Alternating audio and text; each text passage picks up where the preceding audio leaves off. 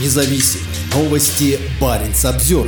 Военные следователи прошлись по рынкам в Печенге в поисках новых бойцов среди мигрантов. Российским вооруженным силам все сильнее нужны новые солдаты, и они активизируют усилия по набору новых соотечественников на военную службу. Одна из целей военных вербовщиков – рабочие мигранты в северных городах. За последние три месяца 2023 года военные исследователи Северного флота совместно с местными правоохранительными органами и военными комиссариатами предприняли ряд усилий по привлечению мигрантов на военную службу. В ходе нескольких рейдов вербовщики проверяли места проживания и работы тех, кто недавно недавно получила российское гражданство. Типичными местами работы таких людей являются торговые центры и рынки, пишет военная газета «На страже Заполярья». Защита Отечества является конституционным долгом и обязанностью каждого гражданина Российской Федерации, которая реализуется в основном путем прохождения военной службы. Однако далеко не все бывшие иностранцы, получающие российское гражданство, самостоятельно становятся на воинский учет, пишет издание.